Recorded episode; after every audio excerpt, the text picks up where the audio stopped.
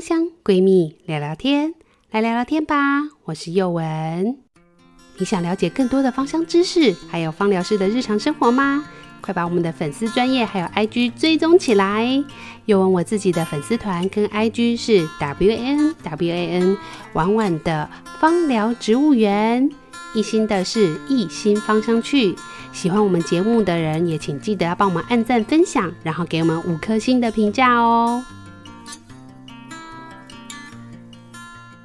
Hello，大家好，我是宥雯。今天宥雯很开心的邀请到一个重量级的人物，我们先简单介绍一下他的背景好了。他是世新大学传播学的博士，中国文化大学艺术的硕士。诶，听到这边有没有觉得很奇怪？他都是学传播啊、艺术相关，但是呢，他做的呢，就是主要是跟表演艺术、跟口语传播有关的。那等一下我们会很好的来介绍一下这个今天要来的大来宾是侯冈本教授。教授好，各位好。教授可以介绍一下自己的经历吗？好，我其实从小就学表演，好，我大概是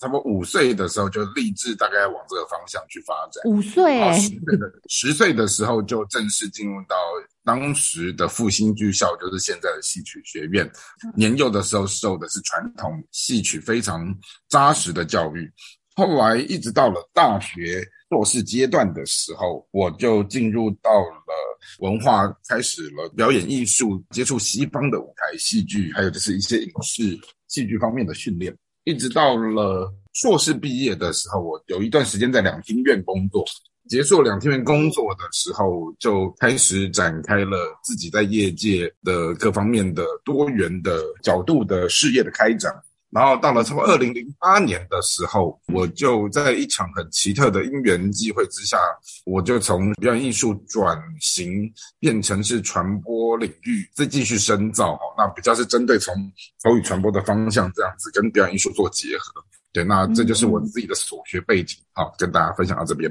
教授，呃，我是艺兴，是艺兴好。对，刚刚刚没有自我介绍，不好意思。对啊，那那我刚刚听到你这个经历啊，就是因为我们我们今天主要是要介绍你的新书嘛，是是啊、呃，这个叫做《芳疗剧场：魔药学教授的奇幻炼金术》。那刚刚你提到的这个经历，都是你在表演艺术还有传播的这个技术的方面。那你是怎么样接触到芳疗的呢？哦，这是一个非常神奇的。机缘哈，也就是说，呃，我大概差不多单亲带着小孩快二十年的时间，好，那我的孩子因为重病的过程，有一次是朋友分享了神奇的精油，他就跟我讲到说，如果说你正确的使用精油的话，可以帮助生病的孩子加速复原。那我当时呃也没有想那么多，可是朋友他们的好意，我就想，好吧，那。我试试看，因此朋友他们就把那些精油的材料都给我，没有想到我把那个精油调成了一瓶很臭的东西，后来变成是我的孩子就对这事情很反弹。那当时孩子在长时间住院的过程当中，我因为身心的压力，因为那时候就是也不能去探病，疫情期间，所以我我选择透过种花种草来疏解我心中的压力。那我既然想说，哎。意外的种出绿手指的天分的时候，就去思考有没有一个什么样的斜杠的才能，能够让这个东西变得更好。后来之后，我就透过关系，就找到了有一个很神奇的课程，叫原愈治疗。然后我居然就跟精神科医师啊、心理咨商师啊，就跟着他们当同学，然后就拿到了一张原愈治疗证照。然后刚好发证照的单位，他们就在预告说下一期会有一个芳疗课。然后我想说，哎，那既然有芳疗课，我刚好前不久把那一瓶调坏的精油，我想说是不是看报名这个课程的目的，一开始的时候只是想说把那一瓶调臭的精油有没有办法救回来，然后于是就变成了是意外的接触到芳疗的正式开始这样子。嗯哼，所以其实也是一开始先从植物，然后再渐渐的走进去植物萃取的这个精油的世界这样子。是的，是的。那我跟大家稍微介绍一下教授的背景啊。其实教授刚刚云淡风轻的讲这一段他的经历，其实教授其实根据我太太看他的书的话，其实他从二零一五年这段时间，他的一个可爱的女儿就是叫微微嘛，他就开始接受了身心相关的一些治疗。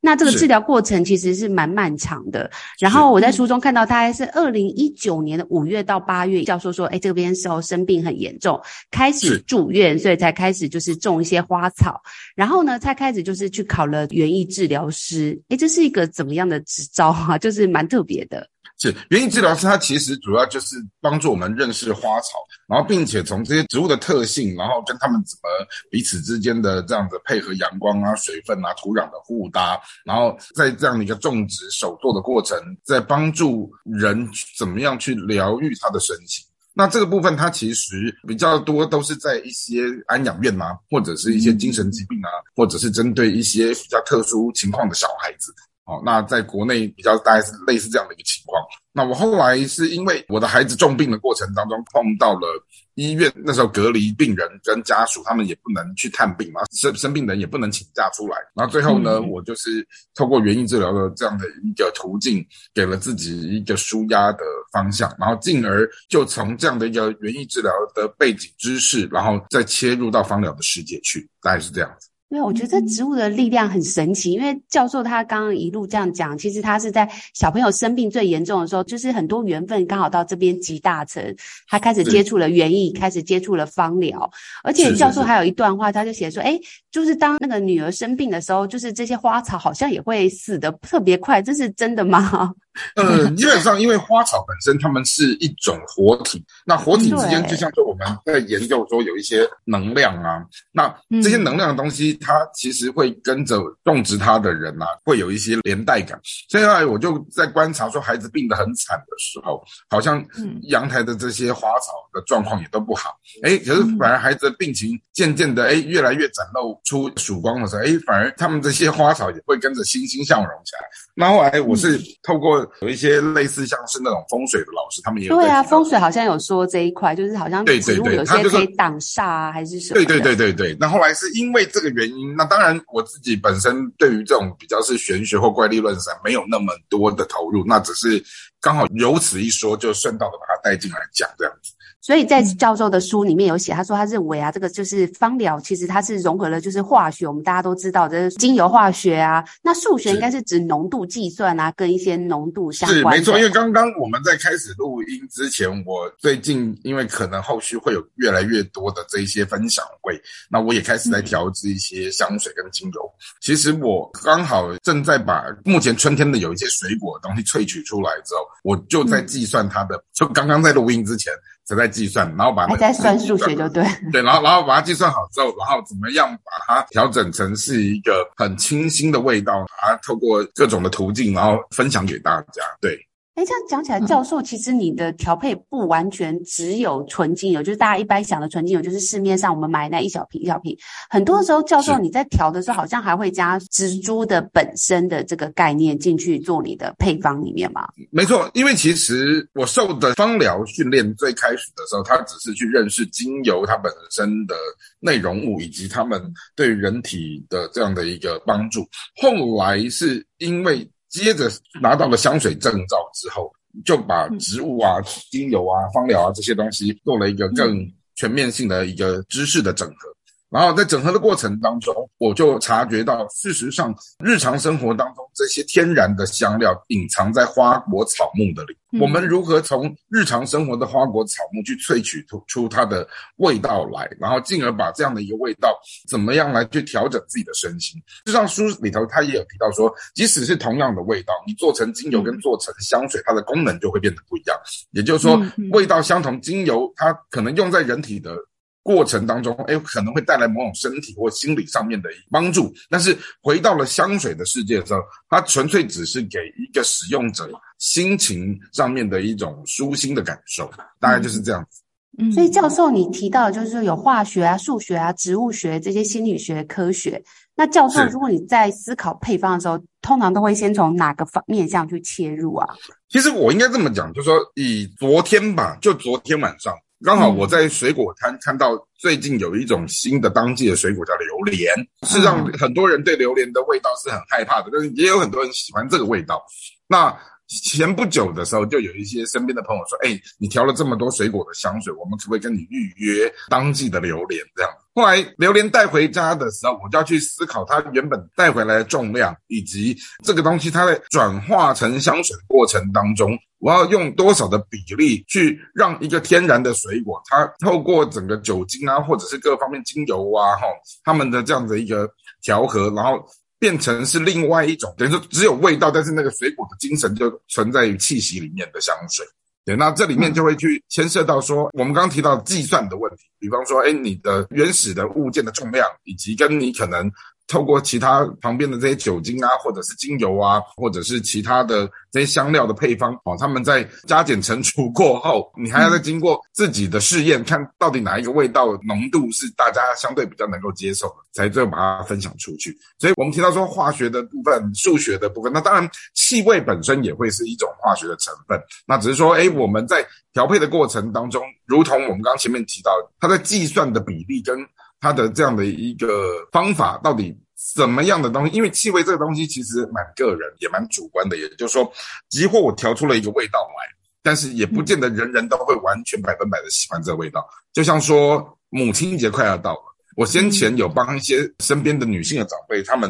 就是点菜，希望能够从我这边帮他们制造一些天然的花卉的香水。后来这些长辈们，他们收到当季的玫瑰啊，什么菊花哦，甚至于山樱花，他们都很喜欢。可是后来刚好近期因为母亲节有一些教会的活动，那我们把这个东西哎变成是一个教会送给会众们的礼物的时候，这个时候就会有一些人觉得，你原本调给这些身边的长辈的味道好像浓度太高了。那教会这边就有提到说，那你能不能帮我们把这个味道留住，但是浓度要让它那么的浓。对，那所以有时候其实这个东西它就取决在说，你说假设我们把香水的本体讲，它是一个本体，那它的整个气味啊，或者是它的比重，它就有点像是春夏秋冬，我们决定把它穿多少的衣服啊，哦，或者戴多少的帽子啊，什么之类的东西，就是让它的整个清新感，或者是它的那种叫是沉重感，在这种技术上面的拿捏，那个很重要。对，那这也是我从原物料跟着一起配搭的旁边的这些材质的东西，这里面隐藏了蛮大的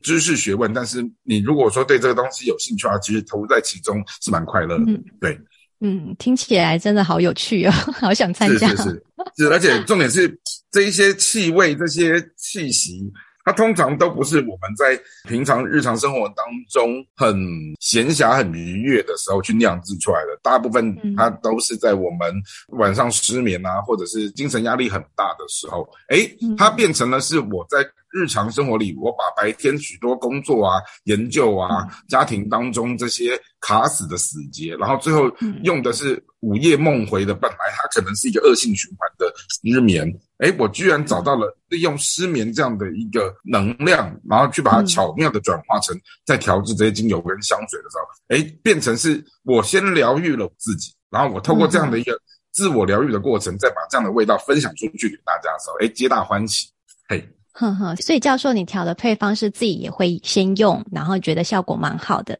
然后再分享给身边的人，这样子。没错，因为一开始的时候是先调在自己的孩子身上，诶，然后你看到孩子的身上有了果效之后，嗯、身边的人就问说，诶，你调给孩子这个东西在哪里买的？那我说这个东西外面买不到，是我自己做的。他说，那你可不可以把这个东西分享给我们？然后他们就有一个朋友就说：“哎，你的父爱配方可不可以转换成是友情啊？然后、就是、对，然后然后说希望友情的配方用在那个上面也是有效果，哎，就还蛮可爱的。这些朋友他们也陆陆续续得到了相当程度的帮助。后来我才发现，他说隐藏在我的孩子甚至我自己身上的这些身心上的问题，它其实也是我们生活当中许多周遭的人，他们可能也有这样的问题，但是他们没有告诉你。而当他们把这样的一个他们心中碰到跟你一样的问题，要陈述出来的时候，然后我们是针对他们的需要，然后再来做可能大同小异的配方的拿捏或调整。因为我自己在这个过程当中，我就在书上有提到一个案例，我说即或一千个人失眠，但是一千个失眠的人，他背后会有一千种不同的问题。那我们就从他各自遭逢到的问题，然后是什么，我们再从这样的一个大的方向当中去调整他的细节。对，是这样子。嗯哼，那教授，我想请问你，刚刚有提到你为女儿调制的这个安眠配方吗？是。然后我就非常的好奇呀、啊，就是你是用了哪些精油，还有你的思路是什么？调配的思路是什么呢？哦，好，这个东西其实牵涉到那时候在考芳疗证照的过程。嗯、那因为芳疗证照，它在你的过程当中，它有一个考题，必须是你要针对某一个特定的人，他遇到了什么特定的状况，然后。你要开出什么样的处方比例，然后他的整个原料是什么，然后你要说服考官为什么你会这么做。那书上那时候提到的就是我的第一阶段，我就为我的孩子身上的身心疾病的安眠药，我在思考说怎么断他的那个安眠药。那我就从众多的芳疗的这些书籍当中，在研究到底什么东西是能够处理失眠的问题。然后最后，我从这里面调整出了几个比较大的方向，是能够帮助我的孩子，他也能够适应的味道。然后从这个味道里面，然后去帮助他去把安眠药这个东西给戒掉。那戒掉了以后呢，接下来就会进入到下一个阶段，是我的孩子身上他有每个月会帮他注射的长效针。那我就去跟医院研究说，我为了孩子，我们陆续拿到了芳疗师的这样的一个。考核的时候，我有没有可能跟我的孩子主治医生和医疗团队来去讨论说，你们当时用在我孩子身上这个药物，它本身它的目的是什么？然后我可不可以用类似的精油来跟他做替换？那这样的一个替换的动作，主要是要让孩子他渐渐的不要再靠这些所谓的化学的药物，而是用天然的东西去帮助他。那这个部分在书上也有提到，我有一个演艺圈的长辈，因为我从小在。这样的一个所谓的娱乐环境长大的时候，我的教会里面有一些长者，其中有一个是刚过世的一个金奖女后叫马之晴。那马阿姨她那时候看到我在学芳疗，她就鼓励我，她说：“阿姨年纪这么大了，我吃这些什么安眠药这些东西也就罢了，可是你的孩子年纪这么小，他说你不可以让他依靠这些药物的东西，因为这个东西会很伤身体。他说芳疗这个东西再贵，你都要想办法，你要让你的孩子渐渐的去适应这些东西，都好过药物。”那后来是因为自己的孩子跟自己。慢慢的，我们从这些芳疗的资源当中，然后去帮助自己的身心状况变得更好的时候，然后也才把它渐渐的扩散分享出去给生活当中我们照顾得到的这些人。嗯，教授一开始是为了就是女儿去调制这个睡眠，还有就是去掉这个长效针的思路去配这个油，进阶就是推广到身边的人。但是很多的人就是会很好奇啊，就是教授一开始其实大家可能不知道，教授的女儿其实是思觉失调。嘛，那教授可以简单介绍一下当初是有什么样的症状去发现，然后呢再去就医看诊。可是你就医看诊的时候，就是在我们一般的认知就觉得，哎，我们的医学的路径就是这样子，就是看医生，医生叫我们吃就吃这样子。那到什么程度的时候，那个转捩点让教授决定，哎，我真的不行，我一定要好好的来去处理，然后要怎么样去包含是。有些人可能会说，哎，那你可能要去跟心理咨商师去咨商啊，或者是说做其他的辅助治疗。那这边去怎么去整合这些相关的资源？因为这我觉得目前在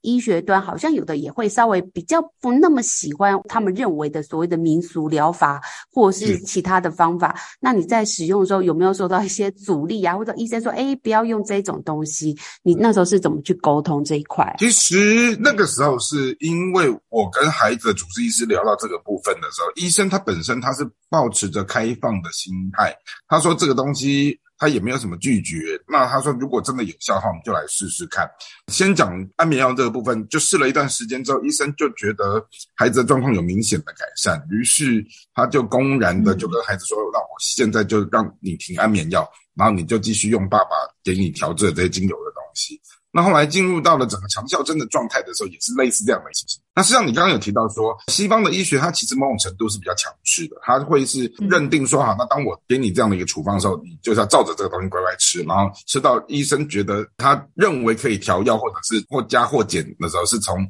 医学这边来去做一个比较强势的判断。那这东西就牵扯到权力结构的问题。可是如果说我们从一种另类的概念去思考到关关于辅助的这个部分的时候，假如这个辅助的东西它能够渐渐的取代药物，那我觉得它是不是就能够不要吃这些可能对人体有伤害性的这些化学的药剂啊，或者是这些等等的？那好比说像我们现在接受访谈的前两个礼拜，嗯，我刚好开了一个门诊的手术的刀。开刀它一定就是皮肉伤。那医生他也给你了很多什么消炎止痛、抗生素啊等等啊这些东西。最后我也在思考说，好啊，那如果我具备这样的一个方疗知识的时候，我可以怎么样用我既有的这些知识，结合医院他开给我的这些东西，我做交替的使用。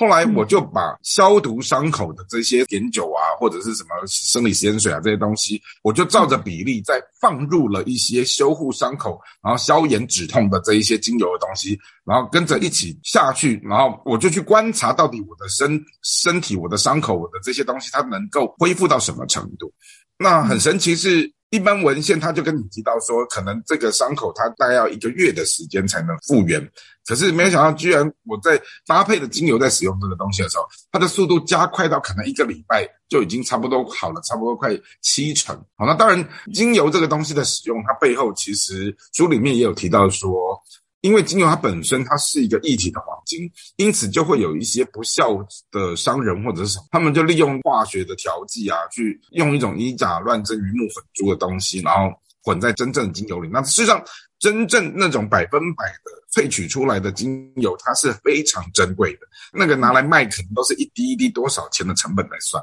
那反而是这种化学调制出来的东西，它就非常的便宜。对，那因此我自己在鉴别这个东西的时候，因为他们就说我现在有炭治郎的鼻子，知道吗？所以我们 我们可以去鉴别出说真正的浓度纯度极高的这种医疗药用级的精油，跟这种所谓熏香的或者是化学这种菜市场夜市买的这种精油的东西，它就有很明显的不一样。那当然。因为用在自己的孩子或用在自己身上的时候，你绝对不会去用廉价，也不敢用廉价的东西。那刚好变成是用在自己跟自己家人身上的东西，是用这种最高等级的时候，你的朋友来跟你寻求协助，你也就是比照。照顾自己跟照顾自己的家人这样的一个同理心的概念，把它分享出去，然后哎，进而我们就看到了一些朋友他在不同的身体或心理上面的情况得到帮助的时候，我们自己也会觉得很开心。那刚好去年的书展那一次，就有一些文艺界跟艺术界的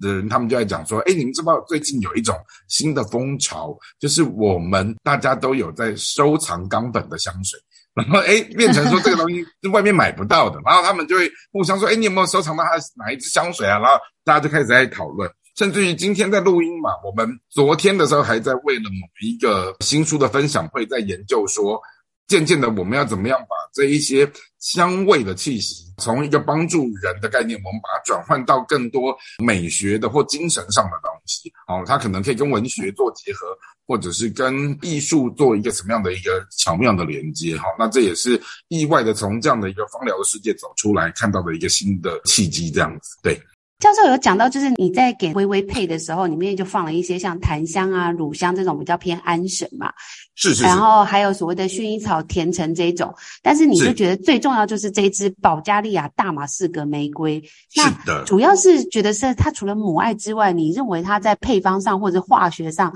你觉得是什么原因让它可以真的很有效的去改善这个微微安眠的部分？因为刚刚教授有讲到，就是可以拿掉安眠药，我觉得这对现代人来讲是一个非常。神奇的事，因为现代人就基本上只要吃安眠药，好像就会屌了，就是你好像就从半颗变一颗，再变成两颗。是。那我自己身边也有长辈，就是吃了以后，其实我自己是在旁观者角度觉得很可怕，因为他吃完以后，那个药效就是只要一发作，他就算是现在想上厕所或者现在想要干嘛，他会瞬间好像呛掉这样，就是是直接。就是尿下去，或直接上厕所就上下去，然后他也无法控制他自己，就觉得好像这个药物有点。可是你说他不吃吗？其实他又自己会怕说，诶，他睡不着啊，睡不好，然后身体会不好，就变成是有点像是，我觉得是有点恶性循环啦。没错。那这种扩香这种，或者说使用精油，其实有一部分是不是也跟他要相信来去使用也会有关系啊？因为事实上，对于这一种比较辅助的，或者是民俗的，或者是偏方的东西，当然西方医学它是不建议的。但是有时候这个东西就回到说，哎，当事人你在用这个东西的时候，你心里的态度是什么？那对于孩子来讲，他觉得这是我爸爸为我去受的训练的时候，他当然是在抱持的接纳跟相信的态度。那当然，哎，我们也会因为要处理自己对症孩子的问题的时候，我们一定是用最顶级或最好的东西给他。哎，就后来就发现到一件事情，你刚提到保加利亚当然能够提出安神的这种助眠的这些精油、花果、草木，世界非常的多。但是我特别去强调，就是说这些即或有疗效的气息，它背后都会去牵涉使用者他对于气味他能够接受到什么地步。比方说，有一些很著名的味道，它的味道就那么臭啊，但是 我的孩子就不喜欢吗？那后来我就要去从相对能够替代的东西的味道来去给他的时候，比方说像先前书中提到，就朋友送孩子岩兰草，那后来我可能是把岩兰草的那个比例调错了，那再加上岩兰草这个东西的味道本身就比较重，那变成是孩子他就很明确的告诉他不喜欢这个味道。那后来我就是去从其他的世界当中去问孩子说，哎，争取他的。同意说，那你觉得哪一个相对著名的味道是你喜欢的？我把它跟岩兰草混在一起，我把那岩兰草味道盖掉，好不好？后来他就跟我提到说，甜橙啊、薰衣草这个东西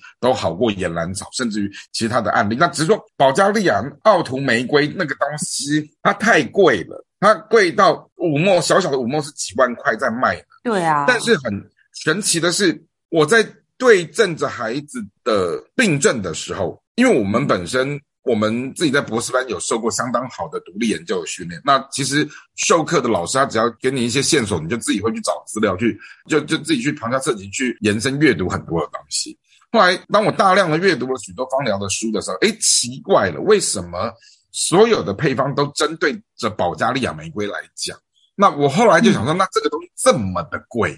可是如果说有其他廉价的配方也能够做相对的替代的时候。我当时就想说，天下父母心。那既然这是一个用钱买不到的东西的时候，我就咬紧牙根，我就想试试看，到底你保加利亚玫瑰究竟有多神奇。结果最后我就真的狠下心来，可能几万块给他买下去之后，就把什么保加利亚玫瑰的精油当开水来使用这样。然后后来我女儿就跟我讲说：“爸，你知道吗？我觉得保加利亚玫瑰神奇到我已经被他打昏，不用再吃安眠药。”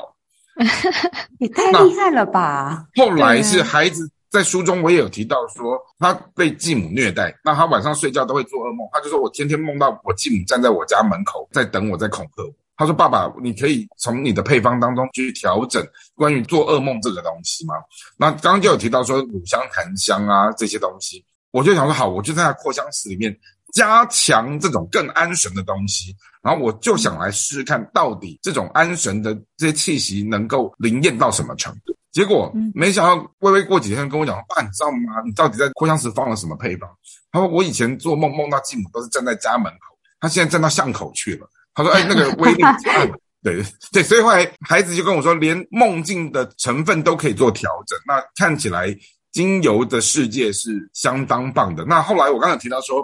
保加利亚玫瑰，我把它拿来做成什么精油啊，做成什么花水啊，做成香水，它都很好用。我那时候就是孩子，他就书上也有提到说他皮肤的问题啊，我就帮他调了一支保加利亚玫瑰的护肤水。后来这护肤水的东西就被我身边的这些阿姨姐姐们，他们就知道了。好，诶，来来来分享一下，就居然它还可以什么助眠啊、祛斑啊，然后什么保湿，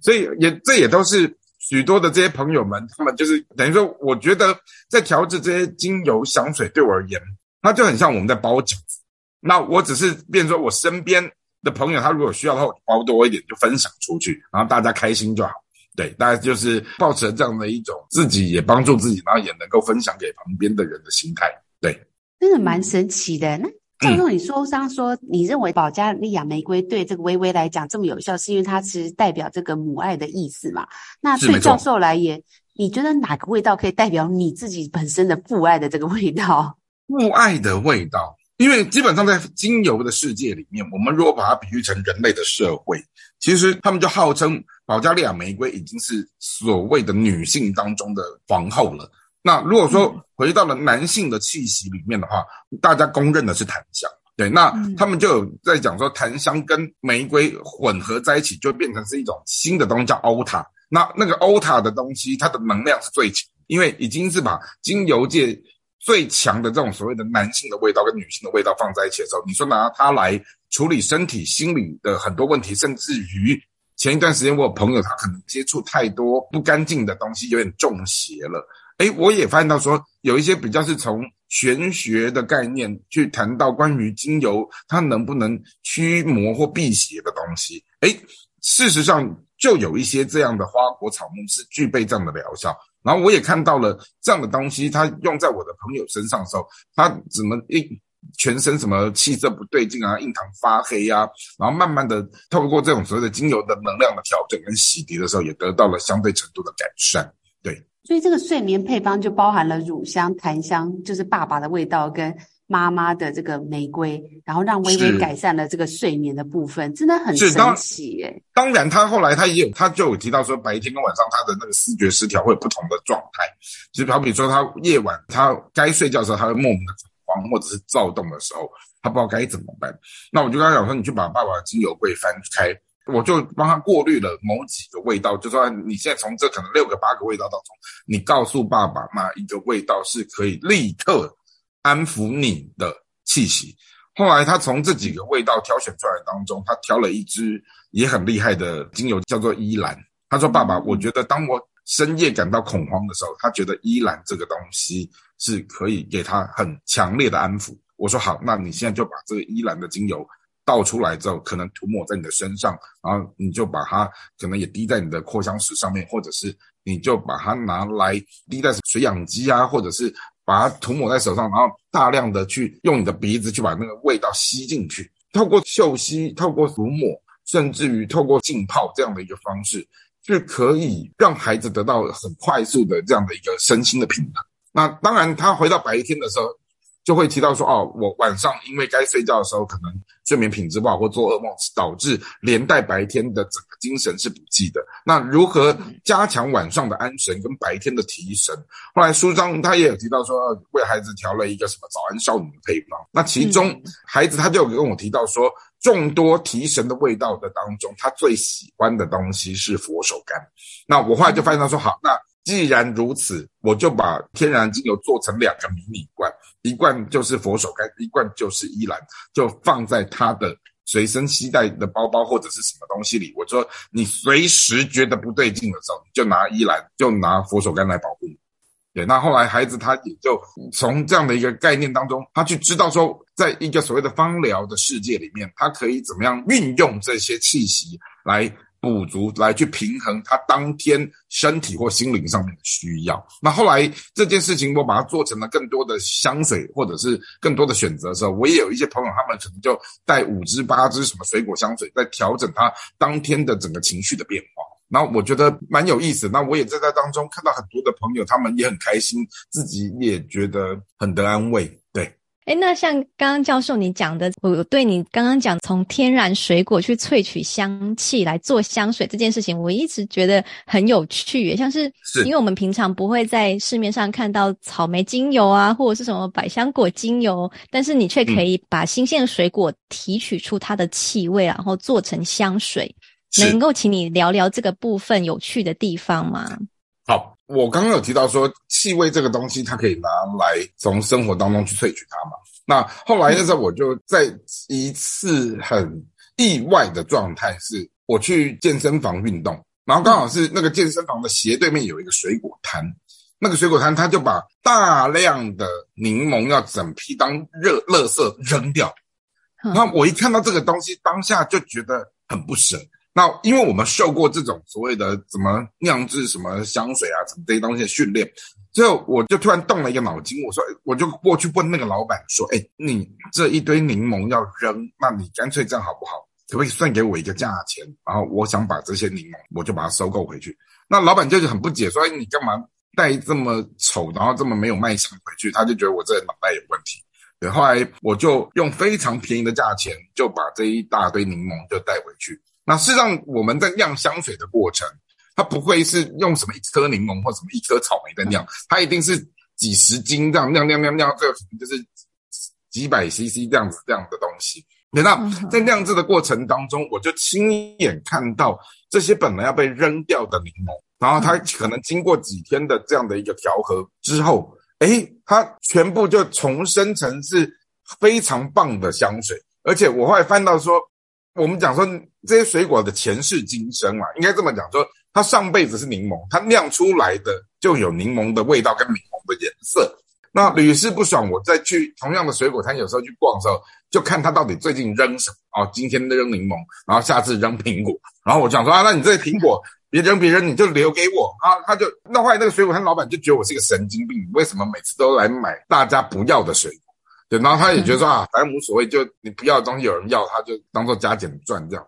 后来我就发现到说。这些在市面上被扔掉的东西，我都把它巧妙的做了一个新的转化的时候，也无意当中让这些东西重新再造重生。渐渐的，我也就是会去关注说，那到底什么情况的时候要扔什么东西，然后我就随缘的去做，然后做完之后就把它变成是一种气息，然后就问问看身边有没有朋友喜欢这个味道，然后有的话，哎，我们就分享出去。对，像昨天就收了榴莲，对，然后我想说。他们就说榴莲做出来会很臭，而事实上我发现到一个很巧妙的东西是在气味的世界里，你把很多很臭的东西放在一起的时候，它不见得总和就是臭的，它可能会变成是有新的味道。那同样的，我也跟我的朋友们说，通常我在酿一支很香的东西的时候，我里面至少一定会放一个臭的配方，对，那目的是要让那个臭味去让那个香味的层次变得更立体。对，那只是说那个臭味的配方要放什么东西，要比较花时间去想。那我也常跟朋友们周遭的自己自嘲开玩笑说，我现在秃头都是每天在想这些头发掉光的结果。是。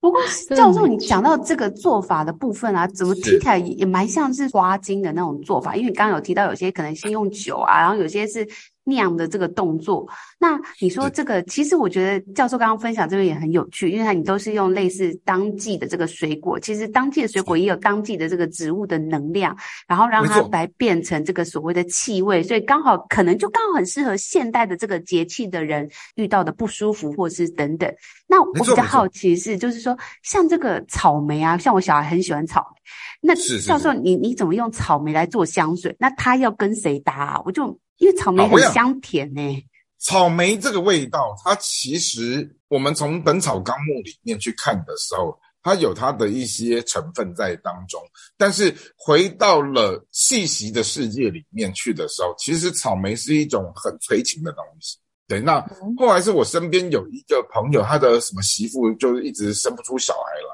然后我就为他们做了一个什么草莓香水，然后那婆婆就把它偷偷撒在什么儿子跟媳妇的房间什么枕头棉被上面，哎，怀孕了，对，哇，等下草莓要大热销了，对对对，然后然后后来我就说，哦，原来草莓的这样的一种成分，因为草莓象征的是一种爱情或者是一种浓郁的这种甜蜜的东西。对，那当然，我就前一段时间，就是我身边的朋友，他就说他们家的孩子很喜欢炒味道。那因为我本身我会做精油、做香水、做肥皂跟做蜡烛。那后来他就老师，你可不可以把那个东西的味道调整成一比一的比例，做成香水跟肥皂给我的孩子这样子？然后我说好，那没问题。就拿到了以后，孩子也很开心，这样。所以后来我就发现说，我自己透过刚刚我们提到的这一些当季的东西，然后你把它萃取出来的时候，你会把它变成是一个味道分享出去。像前一段时间有一个重度的忧郁症的朋友，他就忽然间闻到那一支百香果的香水，他就好开心，他说我已经很久很久没有这么的开心过了。这。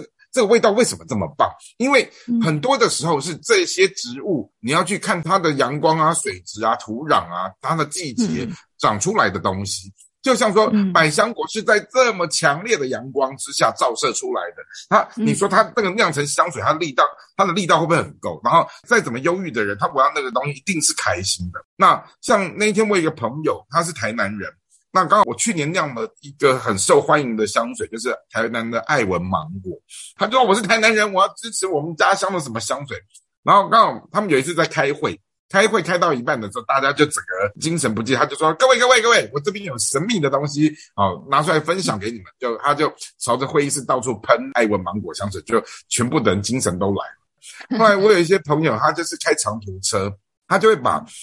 我给他的这些香水的东西就滴在那个车子的水养机里面，就整个车子都是这些天然的水果味道，让他们开长途的心情好得不得了。那甚至于他们说水果不能带出国，但是水果的香水总可以吧？后来就有一些去出国探亲的这些朋友，他们就。大量的买了一些那种台湾的水果，然后就带出去，然后给他们的家人就去解乡愁这样子。然后所以水果香水其实很有意思。那其中有一个部分就跟他聊一个东西叫葡萄。那我有一个学长，他有一次就是搬家过程当中，他把安眠药搞丢了。他情急之下，后来我跟他说：“哎，我送给他的那一支葡萄的香水，就请他把它当做枕头香水撒一撒，看看能不能帮助他的睡眠品质改善。”哎，结果他跟我讲说：“哎，葡萄的香水很神奇，居然就让他不用安眠药也可以睡得非常的好。”后来我们去还原这个葡萄，世界上能够长出最顶级的葡萄，它一定都是在日夜温差极大的地方。好，那对那那个日夜温差越大的地方，它长出来的葡萄就越甜美。那因此，我们就发现说，原来葡萄的能量，它转换成香水的时候，它的忍受极热跟极冷的那种抗压性的东西，居然变成香水是一个好安神的东西。对，所以后来我从这些香味的气息的世界，慢慢的摸索出了两个路径，一个就是提神，一个就是安神。嗯那这个提神跟安神，它就像是白天黑夜的东西，就像是我女儿跟我反映说：“爸爸，我晚上该睡觉，我很焦虑；跟我白天我该专注集中精神上，但是我的精神不济，我要如何用味道来去做调整？”那我也从这样的一个过程当中慢慢调，慢慢调。那在去年的圣诞节，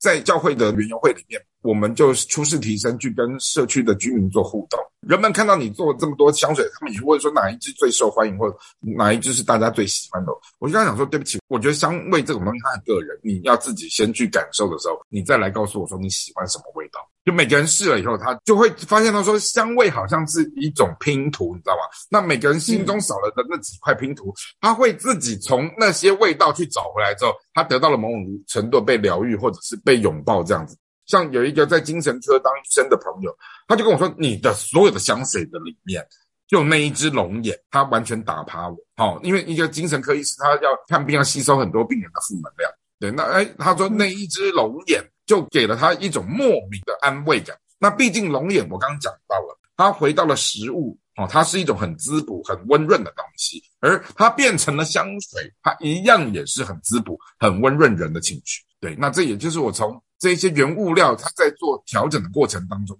我自己摸索出来的心得。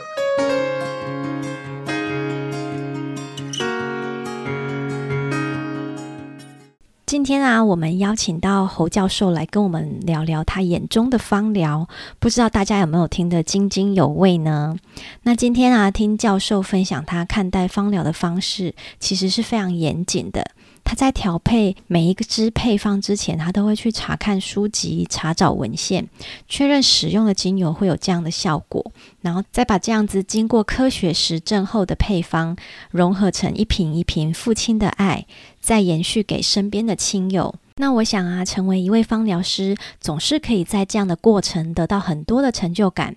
也非常感谢有这些植物们陪伴在每一个身心受到困扰的人身边。希望我们都能带着感恩的心来使用我们手上的每一支精油。那也非常感谢教授在这一集节目中非常精彩的分享。教授讲到的每一支他做的水果香水，都让我眼睛一亮呢。那我真希望有机会可以去闻闻看。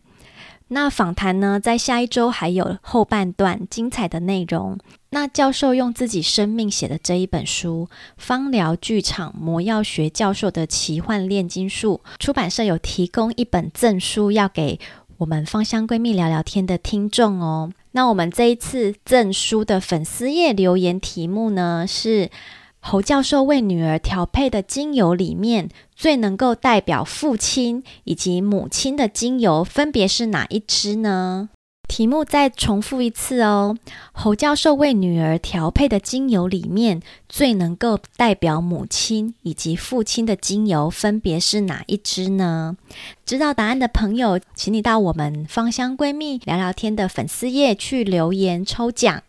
那下一周我们也会继续上架跟教授的精彩访谈内容，千万不要错过哦。那我们下周见喽，拜拜。